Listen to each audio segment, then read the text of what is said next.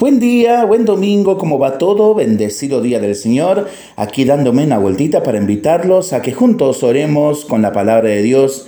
Y en esta quinta semana del tiempo durante el año que iniciamos, el texto que se nos propone para este domingo es el Evangelio según San Mateo, capítulo 5, versículos del 13 al 16.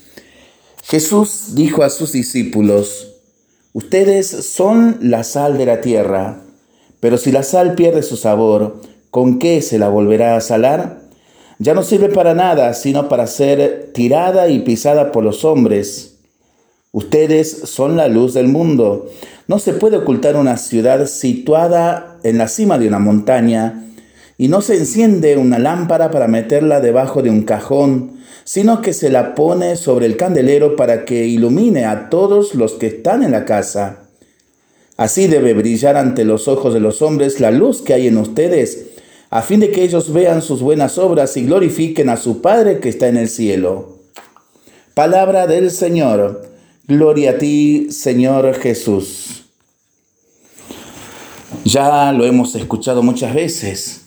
Ya nos sabemos que tenemos que ser la sal de la tierra, la luz del mundo, ciudad en lo alto de un monte y lámpara en el candelero.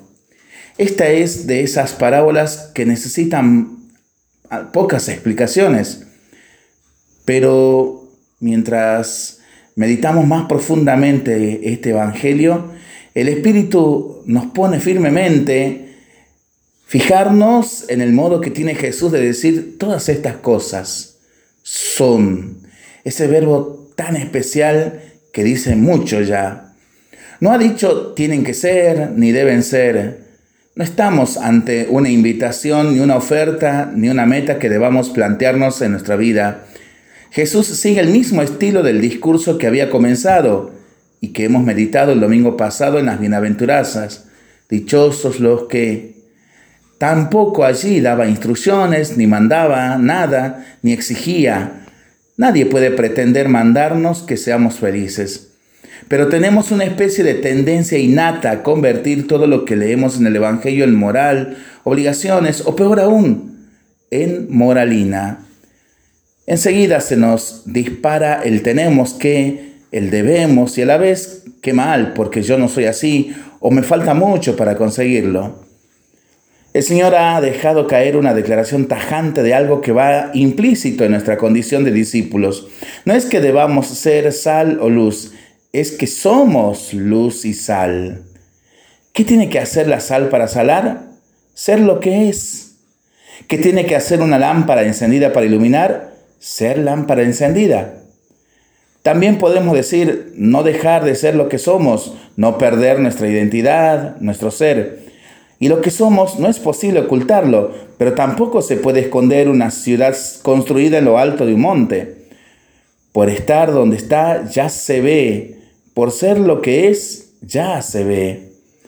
El discípulo, como lo describía Jesús en su sermón de la montaña, es una persona feliz y su felicidad es la de saber o la de dar sabor a un mundo triste. Da sabor a un mundo tan soso como este, irradia luz en medio de la oscuridad. Es el que en medio de las injusticias, dificultades, pobrezas, hambres, etc. Vive de otra manera, ofrece alternativas y sale adelante apoyado en Dios y en su comunidad de hermanos, discípulos. Jesús nos estaba explicando la fuente, las raíces de su felicidad. Cuando uno elige la pobreza y se libera de tantas injusticias que nos vienen por el empeño o de tantas angustias que nos vienen por el empeño de tener y asegurar nuestra felicidad a base de cosas y se atreve a compartir lo que tiene con sus hermanos, es feliz, como lo era Jesús. Cuando vemos que alguien en nuestro mundo de hoy vive con esa libertad de espíritu, nos brilla como luz, nos lanza una chispa de alegría. Podemos recordar la felicidad que desprendía aquella mujer austera y entregada que fue nuestra querida Santa Teresa de Calcuta, o la alegría contagiosa que salía del corazón del pobre de Asís, San Francisco y tantos otros. Jesús resalta también la felicidad que viene de tener los ojos y el corazón limpio. Estamos tan acostumbrados a etiquetar a las personas, a hacer divisiones, a esconder segundas intenciones detrás de nuestros comportamientos, a apartarnos de las personas que nos resultan incómodas o distintas. Jesús en cambio vio detrás de aquella samaritana pecadora a una mujer con sed de felicidad, detrás de aquel avaricioso cobrador de impuestos llamado Saqueo a un hombre desconcertado, rico e infeliz, detrás de aquel rudo y cabezota pescador de Galilea, la piedra sobre la que puede construir su iglesia, detrás de aquel centurión pagano, una tremenda fe en Dios mayor que la de los israelitas. También hoy, cuando alguno procura mirar limpio de prejuicios y sacar lo mejor del otro, está encendiendo luces en la vida de las personas. Este mundo tan lleno de injusticias y tan falto de paz se ilumina cuando alguien toma la lámpara y pone a descubierto, denuncia corrupciones, defiende al pobre y levanta puentes que permitan al encuentro y la reconciliación entre las personas. Estas personas pacíficas son felices y contagian bienestar y felicidad. ¿Y qué tenemos que hacer para dar sabor o dispersar tinieblas con nuestra luz? Ser discípulos, estar conectados con Dios, meternos en medio del mundo con lo que somos y hacemos, aunque me temo que muchos habitantes de esa ciudad de la luz que es la iglesia no han descubierto su capacidad de encenderse e iluminar. Son bombillas, focos, velas, lámparas, que todavía no se han conectado realmente a quién es la luz del mundo, porque en cuanto lo hicieran se volverían personas luminosas. La luz romperá como la aurora si partes tu pan con el hambriento, hospedas al que no tiene techo, Vistes al que va desnudo y no ignoras las heridas de los que son hombres como tú, hermanos tuyos. Tú mismo te sentirás feliz porque se curarán las heridas del corazón que tanto duelen. Te brotará la carne sana, nos dice la primera lectura de hoy. Los discípulos de Jesús se distinguen sobre todo por eso, por la luz que dan por el sabor que ponen en el mundo. Una luz que no es cegadora, es apenas una lámpara en medio de la oscuridad, una sal que no puede echarse en grandes cantidades, porque lo muy salado se queda estéril.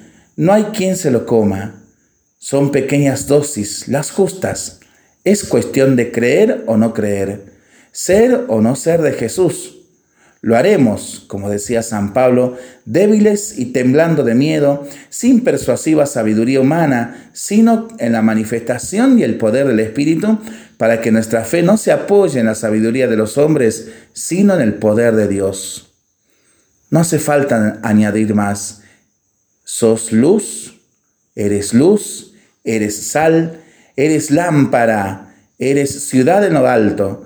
Sé consciente Alégrate por ello y no renuncies a lo que eres. Enciende lámparas, da sabor a la vida de otros con lo que eres, con lo que tienes, con lo que haces, como puedas. Es cuestión de creer o no creer, vivir el Evangelio o no vivirlo. Para pensarlo y para rezarlo en familia y entre amigos, ¿no? Mientras lo hacemos, pedimos al Señor su bendición le seguimos pidiendo por el fin de la pandemia y de las guerras y nosotros responsablemente nos cuidamos y nos comprometemos a ser verdaderos instrumentos de paz. Que el Señor nos bendiga en el nombre del Padre, del Hijo y del Espíritu Santo. Amén. Que tengamos todos un gran domingo en familia.